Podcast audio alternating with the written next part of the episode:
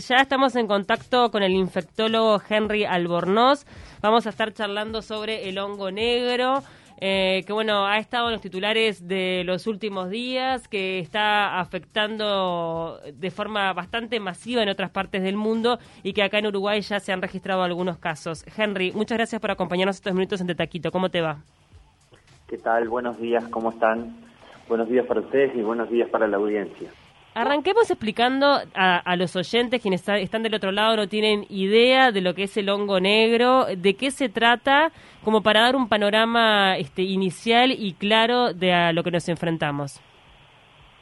Bien, este, a ver, el, el, nombre de hongo negro este, no viene por ninguna característica en sí del hongo, sino que lo que es es una infección por un hongo, un hongo del ambiente, que tiene un nombre, hay varias especies, pero digo, en general lo llamamos el orden de los mucorales, o sea, es un tipo de, de hongos dentro de, de, las diversas órdenes y familias que hay adentro de los hongos, y que el nombre de hongo negro se le se le da por el tipo de lesiones que produce en las personas que sufren la infección.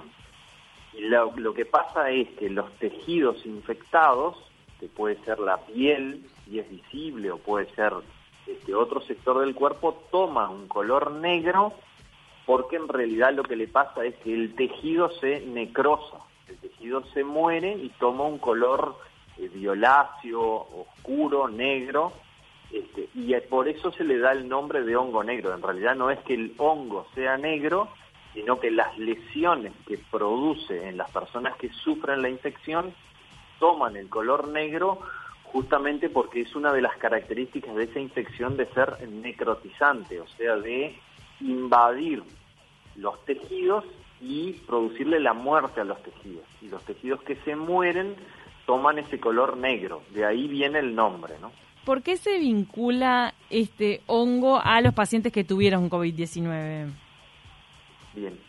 Este tipo de infecciones, lo que llamamos las mucormicosis, que es el nombre genérico que tienen las infecciones por este tipo de hongos, eh, las conocemos de hace muchísimos años, ¿no? Sus primeras descripciones son de los años 1800, por ahí.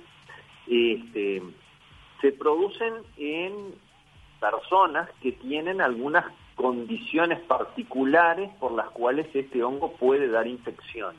Porque en realidad todos tenemos contacto con estos hongos porque están en el ambiente, son hongos muy ubicuos, como decimos nosotros, o sea, son hongos que están, este, que producen esporas y que nosotros tenemos contacto con ellas. Pero que están en las frutas, en las verduras.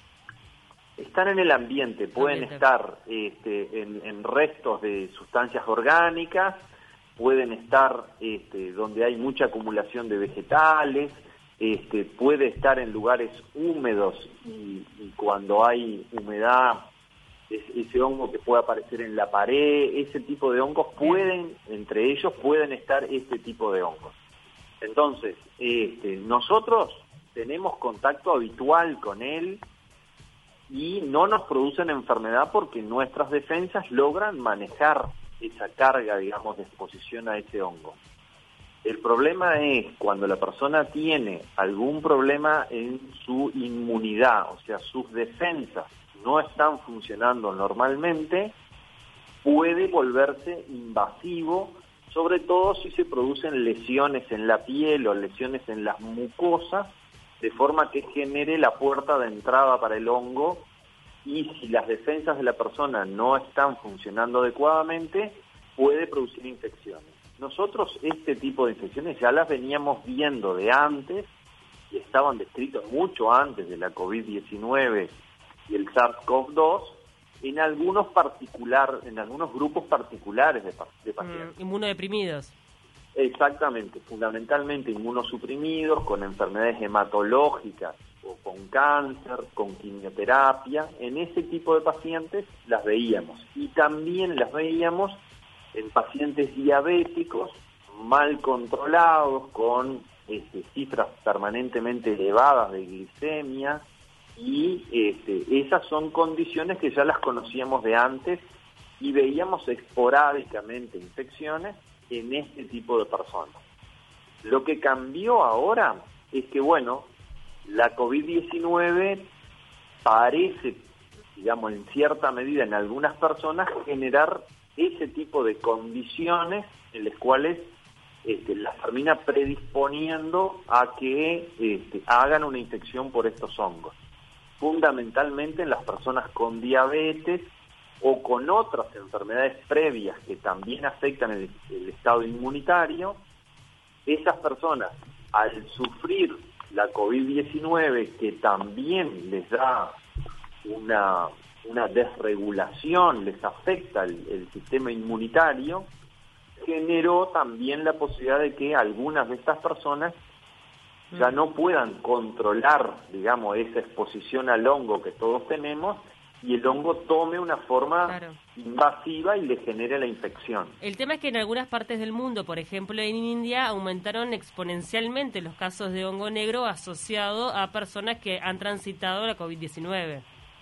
Sí, lo que pasa que India basalmente tiene una incidencia bastante más alta de este tipo de infecciones, o por lo menos reportes bastante más altos que el resto del mundo, quizá por algunas condiciones locales particulares de la población o de una exposición mucho más alta, o quizás este, de un grupo de población mayor también con condiciones predisponentes, mal control de enfermedades crónicas u otras condiciones que, las, que puedan ser favorecedoras. Eso es su base. Sobre esa base, en el contexto ahora de una gran ola que todos sabemos que está viviendo India, de infecciones este, por este virus, coronavirus nuevo y de COVID-19, este, bueno, tuvo un incremento muy importante de los reportes de este tipo de infecciones. Y bueno, y los empezamos a ver en otros países. Y bueno, en realidad acá en el Uruguay, que tuviéramos conocimiento, por ahora no habíamos tenido, pero bueno, en el contexto de esta ola tan importante y de acumularse muchos casos de COVID-19, era esperable que algún caso esporádico pudiera empezar a aparecer. Y teniendo en cuenta los factores de riesgo o sabiendo a qué pacientes los puede tocar, los puede atacar especialmente, ¿hay alguna forma de prevenirlo? Bueno, eh, a ver, eh, obviamente prevenir la adquisición de COVID-19 es prevenir lo que parece ser como un factor de riesgo emergente ahora, o sea que las mm. personas vacunadas, las personas que mantengan todas las recomendaciones generales para prevenir la adquisición del, coronavirus nuevo, este, eso ya es un paso para prevenir eso. Y además de eso yo diría, todas las personas que tengan comorbilidades que afecten el, el estado inmunitario, eh, inmunosuprimidos en general y pacientes diabéticos, este, deberían obviamente tener más precauciones. Y en los diabéticos el control de la glicemia, o sea, mantener su diabetes lo más controlada posible, es también un factor de prevención. Y además en lo otro sería, bueno, evitar la exposición a estas este, acumulaciones de materia, sobre todo cuando uno remueve estas cosas que se genera ese polvillo, evitar la aspiración de ese polvillo, se pueden usar mascarillas para protegerse, y, digamos, de la llegada de ese polvillo con esporas al aparato respiratorio. Sabemos que... Perdón, perdón que lo corté. No, no, te diría que eso es como una recomendación general y de hecho todos sabemos que, bueno, parte de las recomendaciones laborales de la gente que está expuesta a estos polvillos y, a este material así, este, en el rasqueteo de paredes, por ejemplo, de zonas de humedad o en el manejo de otro tipo de este tipo de, de exposiciones, el uso de mascarillas este, evita que la exposición sea de un una carga muy importante, con lo cual disminuye el riesgo, ¿no? Sabemos, este doctor, que bueno que este hongo de verdad es muy grave y que tiene un índice muy alto de mortalidad, o sea, más del 50% de las personas que lo adquieren, al menos eso es lo que dicen las estadísticas a nivel internacional, eh, fallece. Entonces, este, ¿qué, ¿qué es lo que se debería hacer para prevenirlo? Me imagino que como casi todas las cosas, cuanto antes se sepa lo que se tiene, se puede atender y es mejor. cuáles son las principales este, características que tiene este hongo, cuáles son los síntomas que genera para que las personas que hayan transitado COVID y tengan alguno de estos síntomas consulten inmediatamente. Sí, este, a ver, lo, lo importante es que en general se presenta eh, no al inicio de la enfermedad, sino en general después de haber cursado una o dos semanas de la infección por COVID, este, en una etapa en la cual eh, el estado inmunitario de la persona todavía no se recuperó y en esas circunstancias eh, las dos formas más importantes que estamos viendo y más frecuentes y las más descritas son la afectación del aparato respiratorio alto, como una sinusitis fundamentalmente, o sea que la aparición de dolor, de edema en la cara, este, de, este, de lesiones en la cara, como que la cara se inflama, se ponga roja, y ni que hablar si aparecen lesiones negras,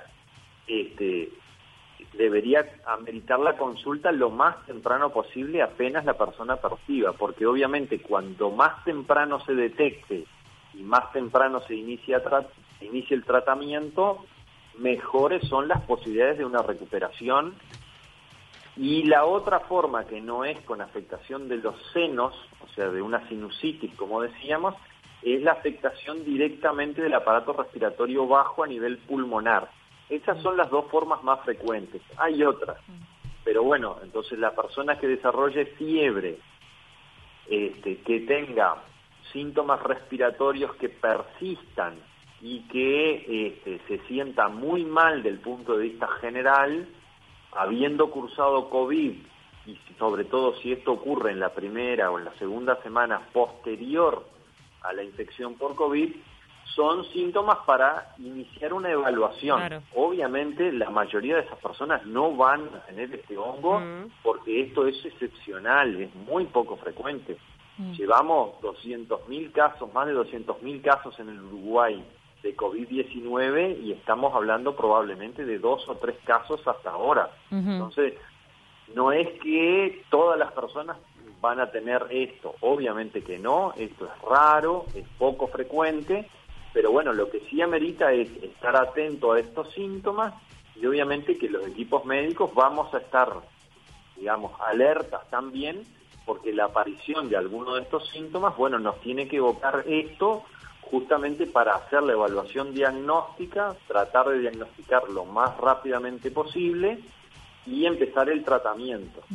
Y el tratamiento es médico, con medicación, este, en general intravenosa en la primera etapa, y requiere en general la asociación de un tratamiento quirúrgico con resección de los tejidos necróticos, resecciones que, bueno, eh, pueden ser extensas este, y que pueden ser eh, complicadas. Probablemente si uno busca fotos por ahí, hoy que está todo en mm. Internet, se encuentra con fotos que eh, son en algunos casos como mutilantes, diría yo, ¿no? Bueno, clarísimo, Henry. Henry, la verdad, muchísimas gracias por estos minutos en el taquito. Nos quedamos sin tiempo porque tenemos que irnos al flash informativo, pero bueno, quedó claro que si bien son casos muy limitados y pocos en Uruguay, igual el sistema médico está alerta respecto a este esta, esta infección del hongo negro. Muchas gracias. Bueno, a las órdenes, un gusto. Le mandamos un abrazo.